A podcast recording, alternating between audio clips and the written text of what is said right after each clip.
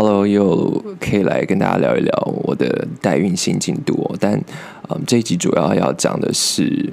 走代孕这条路你要有的强心脏。怎么说呢？就是在我们有新的进度这段过程当中呢，发生了几件嗯，让我们觉得这个真的是翻天覆地的事情哦。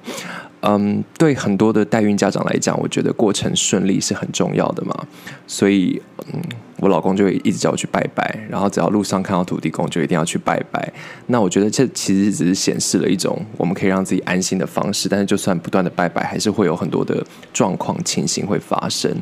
那我们后来遇到了什么状况呢？跟大家先回顾一下，我们上次跟大家聊到，就是说我们其实已经跟我们的这个捐卵者签了合约。嗯，签完合约之后，那自然就是捐卵者他就要进入了这个 medication 的这个疗程的 cycle 里面，然后就他就会开始捐卵嘛。那在这个期间呢，就发生了两件让我们觉得很头痛的事情哦。第一件事情呢，就是因为我们这边毕竟跟美国是有时差的嘛，所以其实有时候我们跟美国不管是医疗单位联系或者是相关人员联系的时候呢，都会遇到一些。因为时差产生的困难，但从来都没有觉得非常的严重。但是有一天半夜呢，我就突然接到了呃一封 email，那看起来就不知道，因为就是你知道那个寄来一封呃英文的 email，然后里面写了很长的内容，看起来就会有点像那种广告诈骗性的那种感觉。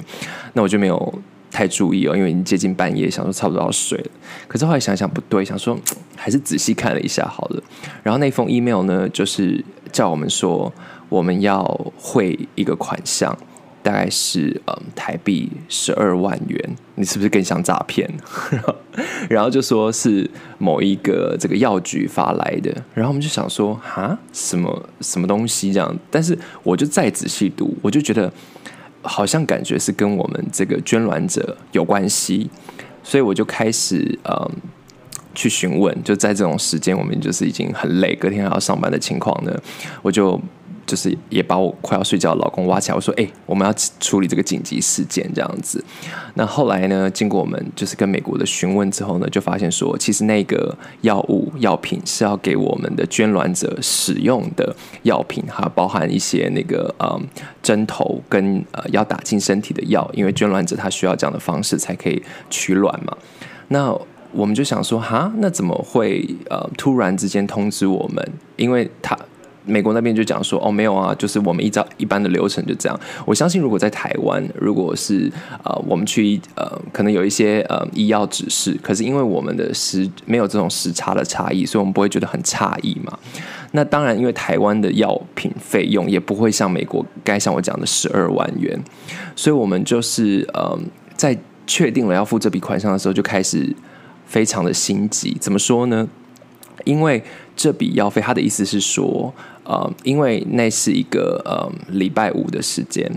呃，他就是说，如果我们没有呃把那个药品寄送这件事完成的话，可能会 delay 到我们捐卵者他接下来呃就是服药，然后跟他捐卵的 cycle 那。我们当然不希望 delay，我们也很很担心说，哎，会不会因为这个 delay 就影响到了他接下来捐卵的可能性？所以他的意思是说，要叫我们在这个三四小时之内就付这个十二万元。那其实，呃，要付钱哦，其实有有时候人家说钱是大事也是小事。那这个付钱，其实。我前面有跟大家提过，就是我们要做代孕是要去美国开一个信托账户嘛，所以好，那我们其实，在信托账户有放了一些钱。那虽然说突然一笔十二万的药费是一个蛮大的，呃，我们真的之前没有预估到。那后来呢，我们就想说，好，那我们就去联络那个信托单位。他就说，哎，没办法，因为透过信托的这个 escrow account 要付钱的话，其实他需要一点时间，所以他也没有办法及时处理。而且，因为那个 pharmacy 它跟那个医疗院所又不一样，他就是说我就是要收到钱，我才会发出药品。所以呢，他就说：“那你们办，你们就刷卡这样子。那就算是刷卡，大家也知道，说不是每一张信用卡都可以呃用，让这就是这个外国的费用是可以刷的嘛。所以我们就还要这边紧急想，而且刷卡可能就会有一些汇率的差别啊，等等之类的。反正整个就是被弄到了半夜三四点，才把这件事解决，就想才把那个药品确定它已经寄出去了。所以就是一个非常令人。头痛的一件事情。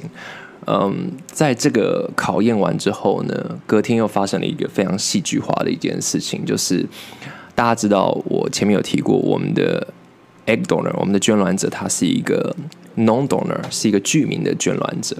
那我们跟他其实有联系过，有跟他 Skype 通话，然后跟他保持联系。那我们一直以来也都没有什么太。他对他来说，我们一直也没有什么太大的疑问，就觉得诶，他人这次是真的蛮好的，然后嗯，也愿意跟我们保持一些生活上的联系，未来也愿意跟这个宝宝嗯联系啊等等，这个没有问题哦。嗯，那在签完约之后，我们大家也就更放心。可是呢，我就。嗯，隔天我我刚才讲那个礼拜五嘛，隔天礼那个礼拜六的时候，我就想说好，我就是坐在沙发上很，很无聊。那我这个人就是有一个，这也是怪我自己哦，我就是有一个很很奇怪的，不管说是嗜好或者是擅长做的事也好，就是以前你知道我的朋友，只要他们就是诶喜欢某个人啊，或者是我想要帮我的朋友调查他的未来可能男友或女友，我真的是那种。小侦探就是可以透过网络啊，找出这个人什么过去十年所做过的事情之类的。我不知道为什么，我就是可能是因为新闻工作训练我。哎，不是，新闻工作是我后来才做。应该说这样的技能其实帮助我的训练工作，就是我非常的会查找资料。那所以，嗯。我们这个居民的这个捐卵者，他他是给了我们，当然就是说，呃，他的一些，比如说他的呃姓名啊，但是他不是说非常的巨细靡遗的。那我从来也没有想说要去调查他或什么，我只是很好奇，说，哎，不晓得他在实际上的生活是什么什么样子哦。我们也没有看过他的脸书啊，或什么 IG 之类的。那我就想说，好，那我就来。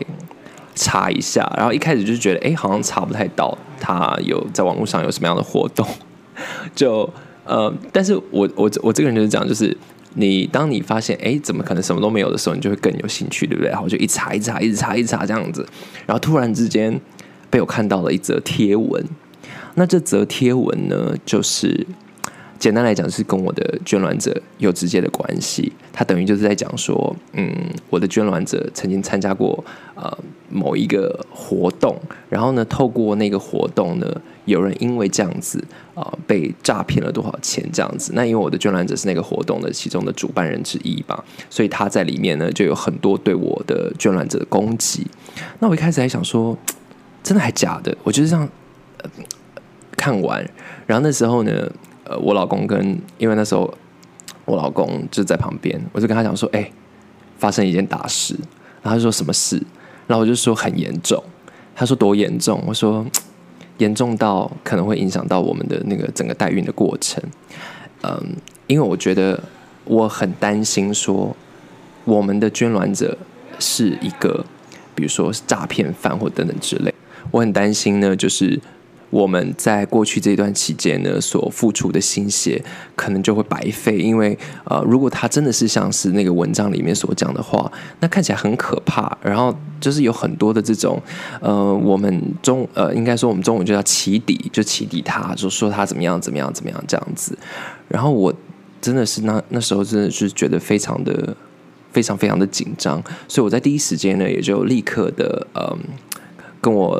老公讨论之后，因为那又是一个半夜，你知道吗？但是因为礼拜六的半夜也许也还好，但是其实呃，我我们都习惯很早睡，所以呢，我又开始就是非常的慌张的跟呃美国的所有的这个单位联系，包含我们的这个 case manager，然后我们的那个呃呃捐卵者的机构，然后呢还有我们的律师、我们的医生，我都。立刻发信给他们，跟他们讲说，我们现在遇到了一件事情，我们很担心我们的捐卵者他有一点，呃，我们担心他呃有一点问题，然后呢，我们也很害怕我们自己会被诈骗，因为呢，嗯、这也很这我们很有可能卷入一起，就是依照那个贴文哦，卷入一起我们呃可能无法预测的这个诈骗行动什么之类的，嗯，而且我在那个时候，因为心情非常的紧张，也很激动，就跟了我。就跟我很多好朋友联系，那啊朋友也立刻给了很多建议，就是说，哎，你一定要赶快停止啊，你要小心，你赶快换人啊，什么什么之类的。反正一弄呢，又是弄到了半夜三四点哦，因为同样的是跟美国那边联系的关系。嗯，后来这个事情呢，就是它的发展其实非常的戏剧性，因为呃，我们在跟这个捐卵机构跟我们的 case case manager 讲的时候，他们都非常惊讶，他们说以前从来都没有过这种事情。那因为呢，其实他们都会了解一些这些捐卵者的资料嘛，不管他们是居民或不居民，他们都得要去筛选。嗯，当然哦，这回到一个很根本的问题，就是说你自己是怎么样看待捐卵者这个角色？其实我在很早的以前的集数我就讲过，我跟我先生有一个共识，就是我们并不是呃要找一个什么集机顶聪明或者是长相绝美的，对我们来讲，我们觉得这都不是最重要的事情，而是孩子能够健健康康的。所以，我们从一开始在呃找捐卵者的时候，我们就没有设定那种非常非常高的门槛，一定要呃是什么硕士、博士，一定要是某个什么学校。因为其实你真的要设这些条件的话，可以有非常多。那对我们来讲，我觉得这些都不是重点。那所以，嗯、呃。在这样的情况底下呢，我们就开始思考到，诶，可是今天如果你的这个捐卵者，就像我刚才讲的，他真的是一个呃，比如说有前科或犯罪记录的人，你怎么看呢？我想，其实很少人会去想到这个问题，因为我们可能会很在乎。呃，第就是帮我们代孕的这个代孕者，他他的家庭状况啊，或者是诶他的先生，或者是他自己的这个品性或道德，但是很少人在捐卵者这一块会去思考到这件事情，因为其实很多捐卵者他也是不具名的嘛，所以你你得到或者是你买到他的这个卵子的时候，你也不晓得说到底这个捐卵者他呃有没有一些生活上的问题或挑战，就像我讲的。那只能说，嗯，我后来讲很戏剧性的发展是说，呃，当然第一时间我们就跟这个捐卵机构联系，跟我们的 case manager 联系之后，他们就讲说，呃，你不用太担心，因为其实我们的捐卵者他有，嗯，他其实已经呃做过了所有的，因为其实要成为一个捐卵者也没有那么容易，你其实要经过很多的这个呃身体检查跟抽血啊、基因检测这个过程，他们就觉得说。如果是一个诈骗要来诈骗我们的人，会做就做到这么完整，那也是太妙了。而且他还跟我们签了合约，那合约当然里面也有载明了，就是说如果你没有完成这个合约事项的话，你可能会发生什么样的事情。那当然，因为比如说捐卵者他会自己在他的家里服用这些药物或打针之类的，你也不一定完全能够呃看得到嘛，所以他其实还是有一个不确定性。反正总之那时候我们的就有一点信心崩溃。那嗯，回头来看呢，我觉得我自己其实蛮反省一件事，就是说，因为这个代孕的过程，我一直觉得，我个人一直觉得说，哎，我好像可以很理性的看待，但其实这本来就是一个。非常情绪化的过程，就是我们会注意到说这件事情，当然你要花钱花时间，但其实你还有很多的情绪掺杂在其中，有一些期待，有一些想望，有一些担心，有一些害怕。那所以一个突发事件出生的出现的时候呢，你就会所有的这个呃情绪就被激起来了。我觉得我啦，比起我的我的我的老公，那我老公当然因为他很实际，他最怕的是会被骗钱，但是我整个人就会觉得说天哪！这个我看到这篇文章，让我觉得我真的没办法相信我的这个捐卵者。那我也在，所以我我刚才就问了这个各方，想说应该要怎么办。那其实我们的律师跟医师也都非常帮忙，他就说：“哎，我们会跟你跟你的捐卵机构确认，然后他们在法律上跟医学上也会帮我们把关这样子。”那我还是得非常非常感谢我的这个捐卵机构的，嗯，我遇到的呃。我我遇到的这个大姐，叫她大姐好了，就是她第一时间跟我们一样非常的错愕之外，我觉得她也嗯跟我们一起分享了，或者是说跟我们一起分担了这一份忧虑跟害怕，因为她的意思是说，好，她觉得这件事情还需要查证，因为尤其是网络的东西有很多不可靠的内容，但她基本上呢，她说她一定会。帮我们协助我们，所以其实很多时候你在第一时间你需要的是这种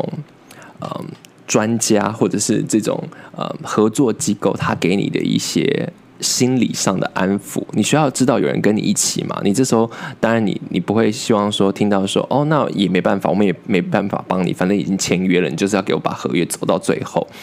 但当然就是呃，他他并没有完全没有这样讲，而是说好，我们一起来看怎么解决这件事情。在这中间过程当中，我们真的很幸运遇到这些专家，他们都是用这样的态度来陪伴我们。那后来呢，我说这个事情有一个很戏剧化的发展，就是。我们一开始也考虑说，要不要直接去呃跟我们捐卵者来谈这件事情哦。但是我们当然也很怕，因为如果他真的有这样子的类似前科记录或什么之类的，会不会就是呃我们也会打草惊蛇，或者某种程度激怒他或什么之类的？我们还没有想到我们要怎么做。嗯，最后呢，在我们的这个呃，我刚才前面讲，就是我们的嗯。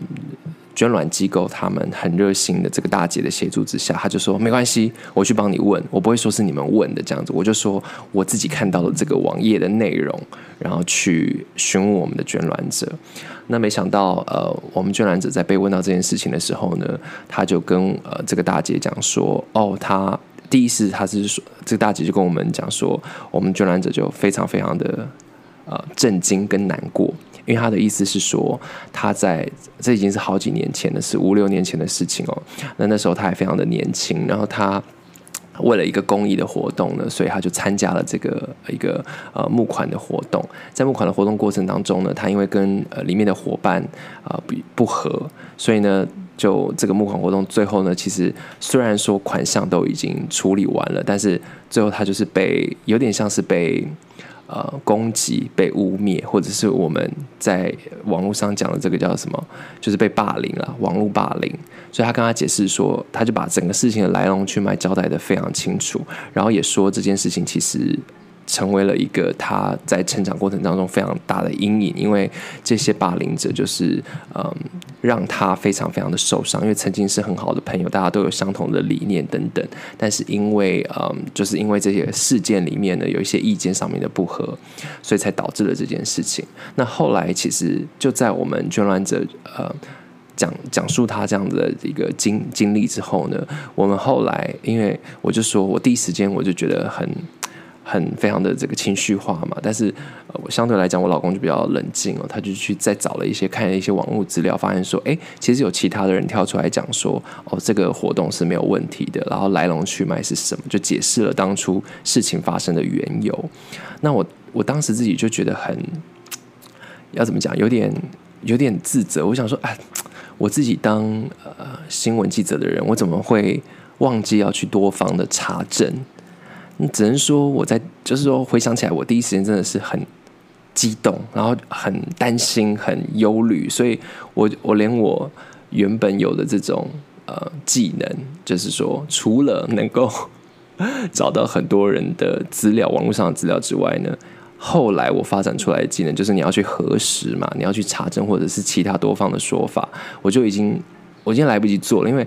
因为那时候我有一个很紧张的，或者是觉得很紧急的原因，是因为我觉得我的，呃，你还记得吗？我们前一天不是花了那个十二万元把那个药要寄过去，那个药寄过去，它开始这个 cycle 之后呢，它就要开始呃进入我刚才讲的这个服药、打针，然后还有我们付款的这个过程，它是没有办法突然喊停的，所以我才会很紧张，想说我是如果我要停，我是不是要叫他？不要吃药，或者是要怎么样？就是我觉得那个时间点也真的是很尴尬，所以才会有我觉得有有有有这种非常非常刚好的事情都碰在一起，让我觉得当时真的是心力交瘁。然后我觉得是那种情绪上很难以消化。那所以后来事件的发展都是，当然就随着我们呃捐卵者的这个。他自己的告白，然后呢，还有我们呃去在多方查证的结果，就让这个事件呢可以稍稍的落幕。然后我也跟我的老公好好坐下来谈，就是说，其实呃，我们真的对于我们的捐卵者的要求或想象，就是说他是可以健健康康的。然后当然呃，比如说我们当然会希望说对方的背景。很单纯或什么之类的，可是你永远没有一个完美的标准，或者是说，我们我们真的我们会在乎到什么样子的道德标准？因为你也不晓得他私底下到底是怎么样的人嘛。就是就像我们一样，就是我们在公众上可能表现出一个形象，可是我们内心可能都有很黑暗的一面。你到底可以要求到多深入？所以综合这些考量之后，我们就觉得说，我们应该要 let go，我们要我们要好好的，还是很，因为我们就想起了我们当初跟这个捐卵者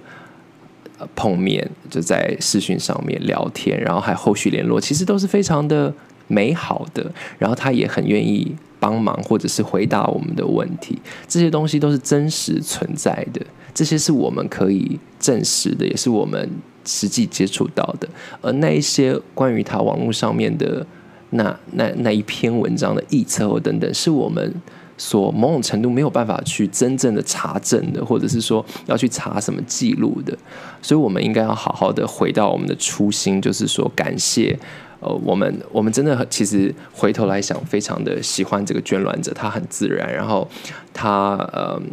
他应该说对我们来讲，嗯、呃，他就是一个非常非常呃顺眼的女生，然后也也相当的聪明哦。那虽然说中间我我那时候跟我朋友讲话讲到太沮丧，还一度开玩笑，他说：“哦，也许他会诈骗别人，也代表说他有某方面的聪明才智。”但是当然是一种非常的这种黑色幽默，只是说那时候要减缓自己的忧虑。但是后来整个事件真的算是蛮就是平安的落幕了，所以就是。你你要综合我刚才前面讲的，就是前一个晚上有这么大笔的花费，然后第二个晚上发现有这么一开始觉得很惊人，但后来发现其实是自己呃忧虑太多的这个一个事件哦，我觉得都是在告诉我自己说，在这个代孕过程当中，我我们 除了要当然要准备钱哦，好好花费这个时间，我们要好好关照一下自己的内心。这个很重要，所以我老公的结论又是说，我们应该要多多去拜拜。Anyways，好，反正我我也觉得好，那这个也是，这当然是我们可以做的嘛。那我们当然其他可以做的东西，就是获得更多的资讯，或者是说，我觉得把这样子我们的经验过程分享出来也很重要，让很多的准家长知道说，诶，他在走代孕这条路的时候，其实会遇到。不是只是说什么选择机构、选择捐卵者，而是会有一些大大小小的事件。那这些事件呢，可能都会让你非常的情绪化，或者是某种程度一一下子失去判断能力等等。那这时候呢，你有专业的人在背后协助你就非常的重要，我还是要得要强调。所以，嗯。就算是度过了这样子的难关，那最后呢，我们的捐卵者也很顺利的捐了卵。那我们现在呢，就是嗯，他捐了十二颗卵，那有十颗呢已经就是受精，然后这个呃胚胎能不能形成健康的胚胎，还需要继续的观察跟检查。但是嗯，当我们看到这个医院的报告的时候，还是觉得。我我啦，我老公还是说哦，我觉得还好。我就说，我觉得心情还是蛮激动的，因为你就想说这些呃受精卵里面，这些胚胎里面发展成胚胎里面，可能有一个呃就是你的宝宝，那就好像一般的这个。呃，我们过去有很多我们的朋友，他们夫妻呃小呃怀孕之后呢，他们就开始对了这个新生命有了期待。我觉得我自己也是一样，但同时之间，我也要提醒我自己，不要的过于情绪化，或者是的确像我前面一样，有一些我可能自己都摸不清楚的一些呃想法，或者是一些很很多很多的这样子的。感觉在里面，我应该要好好的去，嗯，再踏实一点，再踏实一点。所以是这样，所以我我就是想要透过这个机会跟大家分享这个心情，然后也希望呢，正在准备代孕或者是正在走代孕这条路的准家长们，可以好好的去。嗯，训练一颗你的强心脏，然后也也要相信说，在专业的人士协助之下，一定都可以解决这个问题。然后我要说，我当时第一个传讯息是传给那个 童佳慧的家荣，我说家荣怎么办？就是你知道，童佳慧看来要处理的很多，不只是呃准家长或者是同志家长的这个实际生活上遇到的问题，可能还有很多这个情绪的劳动，所以我也要非常感谢他。那我还是觉得说，能够参与一个。呃，像同家会这样的组织哦，呃，不管是以上怎么样的形式，其实你都可以呃获得很多的帮助。那或者在第一时间呢，有一些人可以给你很好的建议。那这是我觉得未来整个同志家庭能够有的一个非常非常好的一个团体跟一些团结的力量。那这也帮助了很多准家长，呃，在一第一时间你不晓得要该怎么做的时候呢，可以指点你很多的迷津。那我还是要再提一下，就是像我现在要准备到下一个阶段，要寻找这个代孕者，我我还我就把那个马丁，马丁也是我们就是一个其中一个非常热心的同志家长哦。他跟我们分享了好几次，那真的还没到的时候呢，某一些分享你就会觉得说啊，好像听过去就过了。什么保险要怎么做啊？到时候要怎么样？什么呃，要怎么样呃，怎么准备这个后后后续这个代孕者的一些事项啊？要怎么安排那个时间啊？甚至到比较后端，就是说要怎么样去美国把小孩接回来？接回来的步骤一二三四五，要怎么样入境台湾？还没到的时候，你都其实不会